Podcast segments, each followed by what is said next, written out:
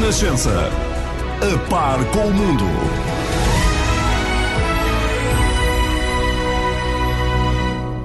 Comigo, um somente à sexta, que hoje é São Bento ao vivo, eh, porque é exatamente a partir da Assembleia da República que damos as boas-vindas à Susana Madureira Olá, Martins Zé, boa tarde. e ao Pedro Moraes Fonseca, jornalista da agência Lusa, que geralmente acompanha o PS e o Governo. Olá, Pedro, eh, bem-vindo de novo. Uma presença já também habitual no nosso espaço à sexta-feira. Ora, vamos começar pela atualidade. Susana, ajuda-me, porque uma das questões pendentes desta sexta-feira era o destino das comissões de inquérito parlamentar ao novo banco. Afinal, como é que ficaram as contas? Ainda não ficaram porque eh, só houve as intervenções. Vamos entrar agora em votações e vamos ver o que é que vai acontecer eh, agora durante as votações e o que é que vai acontecer então às eh, quatro propostas de comissão de inquérito. É de facto uma situação inédita que a mesa do Parlamento nunca recebeu tanta proposta de comissão de inquérito e vamos ver o que é que acontece porque senão vamos ter quatro quatro comissões de inquérito sobre o mesmo tema, o que eu duvido que aconteça, obviamente, mas há uma solução e creio que o requerimento do eh, PSD já deu a entrada para que a votação das eh, eh, quatro propostas seja feita por pontos e depois, no, no fundo, o que, vai- pode acontecer é os pontos que forem aprovados são os pontos que depois constituem os fundamentos e o objeto da comissão de inquérito. E há- é e há assim previsivelmente isso tanta- que vai acontecer. Há assim tanta divergência, noches, Susana.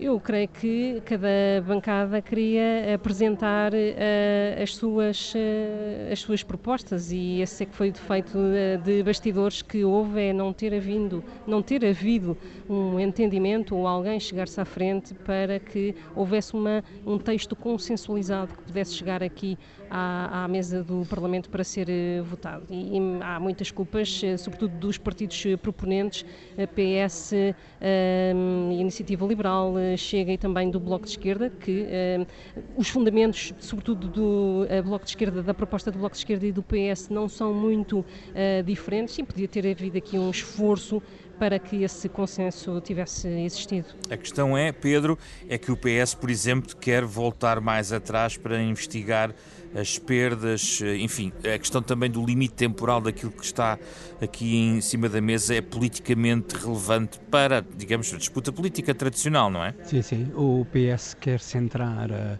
uma parte desta nova comissão de inquérito na questão da resolução de agosto de 2014.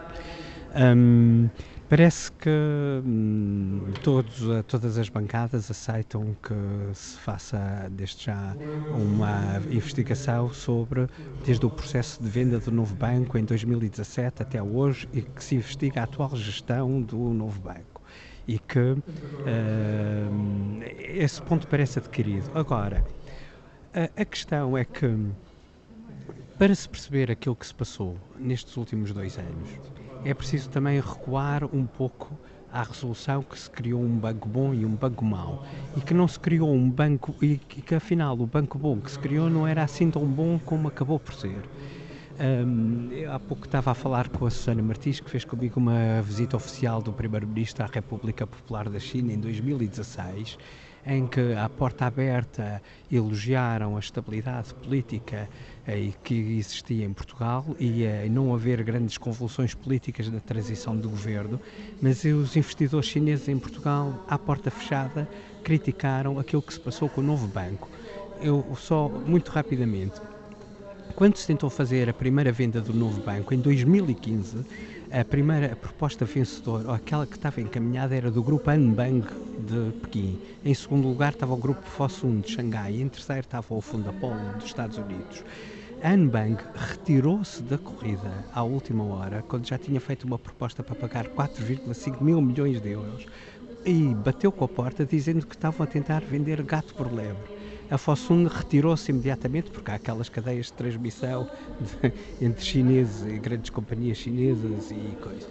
E a partir desse momento, o o, a marca Novo Banco ficou completamente na lama. Por isso falhou o processo de venda em 2016 e chegámos a 2017, havia só o fundo Lone Star interessado, que é aquilo que o Bloco de Esquerda hoje chama um fundo abutre. E, portanto, este governo, o anterior governo teve que negociar com esse, entre aspas, fundo abutre, como diz o Bloco de Esquerda, ou a solução era a liquidação ou a nacionalização. Esse é o contexto, de facto, de fundo para esta questão. Já vamos uh, conhecer ao longo dos próximos. Uh, não demorará muito uh, o desfecho em relação a esta questão da comissão de inquérito. Ora, no, na, na, atualidade política, Susana, está esta questão da eventual crise política. Ele foi alimentada por uma entrevista ao Expresso do Primeiro-Ministro sobre a, as dificuldades de encontrar um acordo para passar o orçamento. Ele depois veio dizer que não tinha sido feito qualquer ultimato. Uh, há uma crise profunda, é verdade, e de que a última coisa que o país precisa é de uma crise política. É o próprio que o diz, os outros partidos também dizem que a crise política não aproveita a ninguém, mas a verdade é que neste momento eh, adensam-se dúvidas sobre os parceiros para esta dança da aprovação do orçamento. Há algo de novo eh, nos últimos dias que possamos contar aos nossos ouvintes sobre isto, Susana?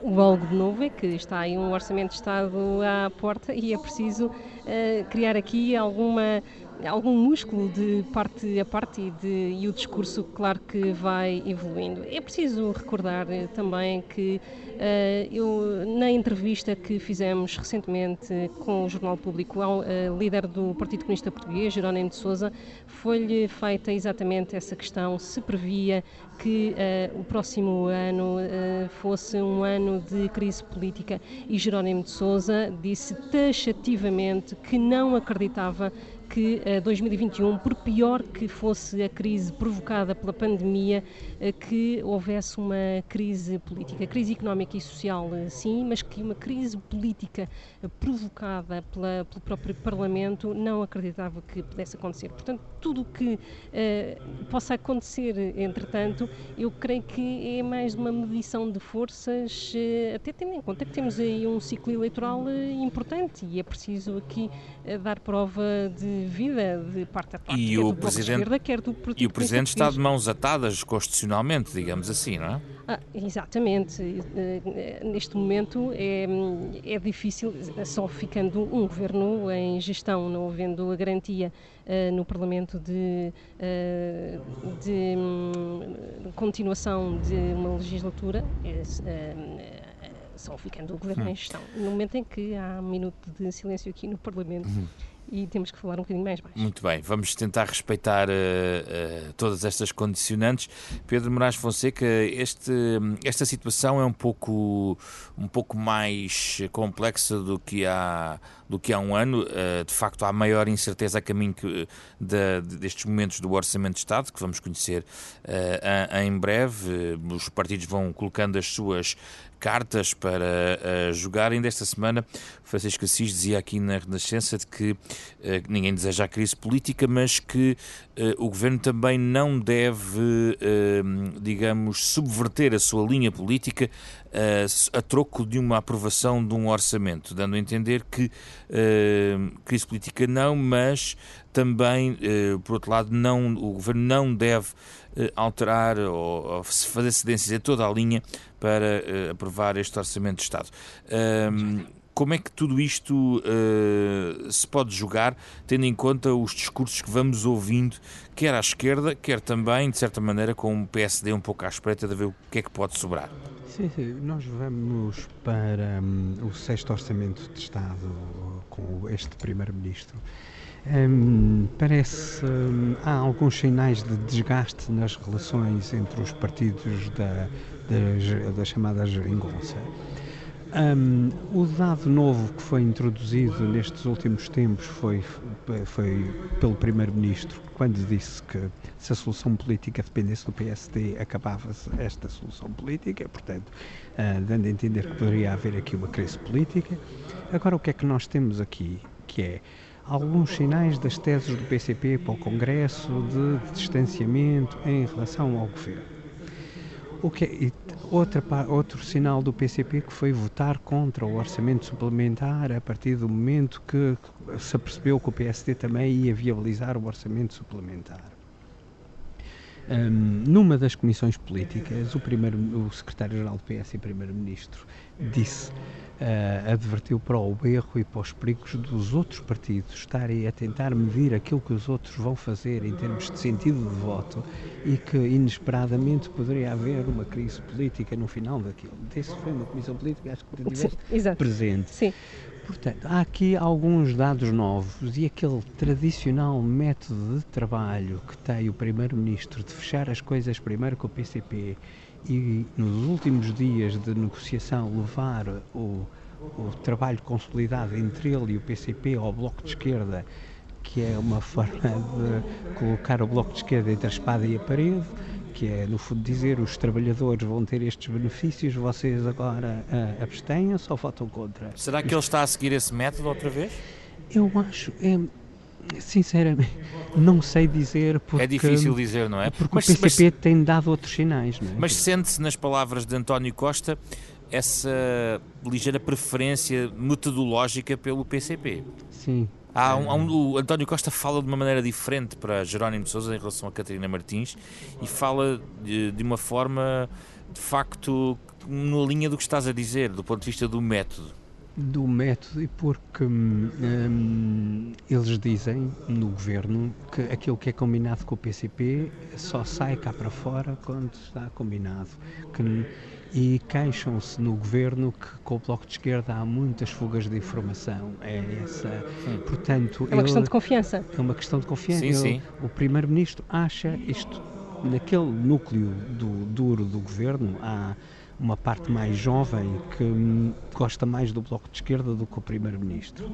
Mas o Primeiro-Ministro considera o PCP um parceiro mais fiável do que o Bloco de Esquerda. E já agora, como é que o Bloco de Esquerda vê isto, Susana?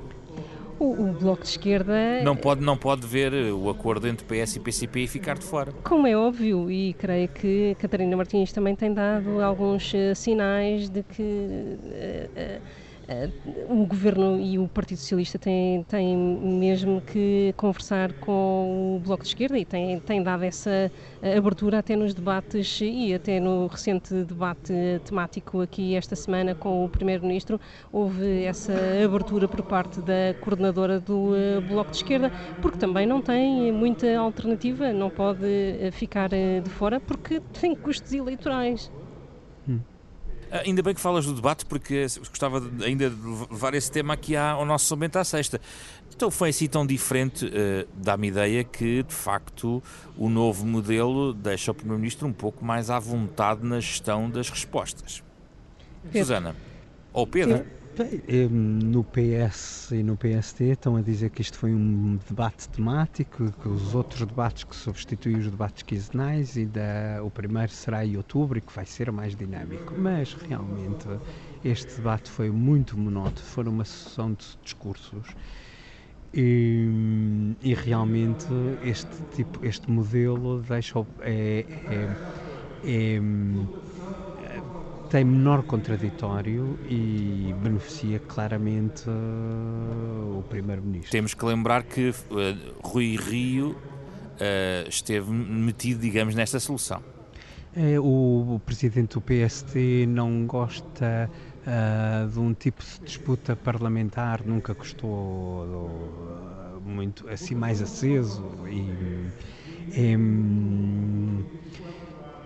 tem sempre aquela perspectiva de, de, entendimentos e de consensos de regime. E isso só serve a António Costa, de facto. Foi um pastelão, eh, no mínimo, o debate temático com o Primeiro-Ministro esta semana. Foi preciso esperar eh, uma hora para que uh, o Primeiro-Ministro respondesse uh, a Rui Rio e aos desafios colocados pelo uh, PSD e por, por todas as restantes bancadas. Portanto, e as perguntas foram diversas, não? Foram muito diversas, houve de tudo e depois o Primeiro-Ministro em oito minutos respondeu a perguntas que lhe foram feitas num período e num intervalo de uma hora. Não é?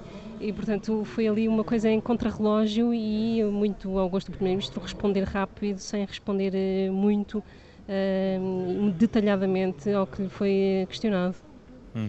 Uh, diz, diz, Pedro. Diz... É, é, que hum, isto por agora parece mais calmo entre tudo calmo entre o PS e o PST. mas em relação ao PS, eu estou convencido de uma coisa.